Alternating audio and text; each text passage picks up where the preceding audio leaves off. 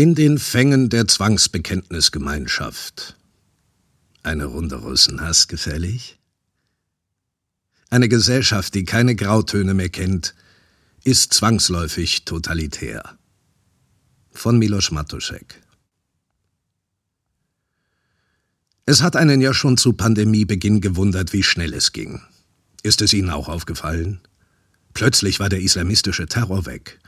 Und das nicht nur so ein bisschen weg, sondern gänzlich weg. Vermutlich von Corona dahingerafft. Oder machte der IS aus Pandemie-Pietät kurz mal Pause.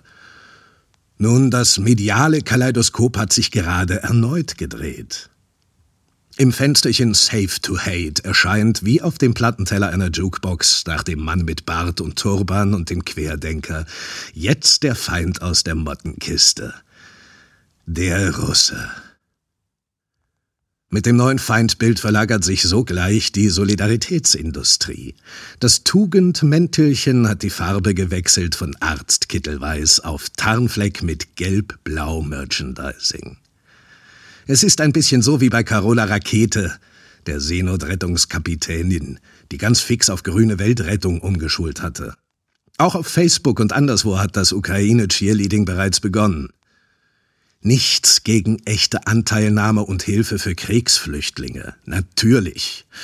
Doch es beschleicht einen die Vermutung, die neuen Ukraine-Fans sind so ziemlich die gleichen Leute, die vor zwei Jahren frenetisch für die Pflegekräfte auf Balkonen geklatscht haben, bevor sie eben diesen mit einer Impfpflicht in den Rücken traten. Statt Inzidenzzahlen, die niemand versteht, gibt es jetzt ukrainische Städtenamen, die keiner kennt. Während woanders ein echter Krieg tobt, den wir wie immer nur als Krieg der Bilder und Meldungen kennen, kann es sich der westliche Zuschauerdemokrat gerade an der Heimatfront des Hasses und der Heuchelei gemütlich machen. Nach der Corona-Cancel Culture, deren prominentestes letztes Opfer übrigens der Chef einer deutschen Betriebskrankenkasse ist, der vor stark erhöhten Impfnebenwirkungen warnte und daraufhin seinen Job verloren hat, ist jetzt die Russen-Cancel Culture an der Reihe. An der Uni Mailand sollte vor kurzem eine Vorlesung über Dostojewski ausfallen. In München wurde der Dirigent Valery Gergiev geschasst. Gerade werden die Auftritte von Anna Netrebko weltweit storniert. Wer sich nicht schnell genug von Putin distanziert, ist weg vom Fenster. Die deutsche SPD hat schon mal ganz pflichtschuldig den Kaffeebecher Gerhard Schröder aus ihrem Shop entfernt. Der Ex-Kanzler lobbyiert ja seit Jahrzehnten für Gazprom. Kommt als nächstes der Parteiausschluss? Den Kaffeebecher mit Karl Marx Konterfei auf einen Kaffee mit Karl gibt es übrigens noch. Ja, es geht immer noch etwas lächerlicher. Das erste Opfer des Krieges, sagen manche, ist die Wahrheit. Dabei ist es die Neutralität.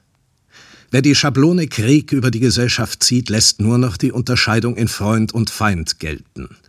Die Demokratie, die stets von Nuancen, Grautönen und Alternativen lebt, wird medial in eine Zwangsbekenntnisgemeinschaft umgewandelt. Jeder, der ein Facebook-Profil hat, melde sich bitte sofort bei seiner zuständigen Propagandaeinheit. In einer solchen Situation bräuchten wir mehr Komplexitätskompetenz statt großspuriger Gewissheitsbekundungen. Neutralität bedeutet übrigens nicht Gleichgültigkeit oder totale Parteilosigkeit. Neutralität ist vor allem das souveräne Recht auf Freiheit von Zwangsbekenntnissen. So wie es übrigens zur Meinungsfreiheit gehört, keine Meinung zu haben oder eine bestimmte äußern zu müssen. Das Strategem Nummer 6 der chinesischen Listenlehre lautet, im Osten lärmen, im Westen angreifen. Der Gewinner seit zwei Jahren ist bei allem ganz klar China. Egal was passiert, Lockdowns, Test- und Impfpflicht, Ausweitung der Überwachungsmethoden oder jetzt der Krieg in der Ukraine. All das nützt China, im stillen den Gipfel als neue Weltsupermacht zu erklimmen. Während alle gerade dem Blutvergießen in der Ukraine zuschauen, blutet der Westen selbst aus. Die Inflation schnellt hoch, der Mittelstand geht vor die Hunde, die eigene Identität verschwimmt, die westlichen Werte zählen nur noch im richtigen Lager. Der Krieg ist längst in den Köpfen, längst in den Herzen, er tobt mitten unter uns global und unter dem Deckmantel der Pandemiebekämpfung. Es ist ein Krieg gegen den Bürger des Westens, den es offiziell nicht geben darf. Wie praktisch, dass es jetzt einen echten, sichtbaren Krieg gibt, der genau davon ablenkt. Jetzt fehlt eigentlich nur noch eine extrem ansteckende Russenmutante, die durch eine Cyberattacke in die Welt kommt und durch russisches Gas und russischen Wodka in der ganzen Welt verbreitet wird.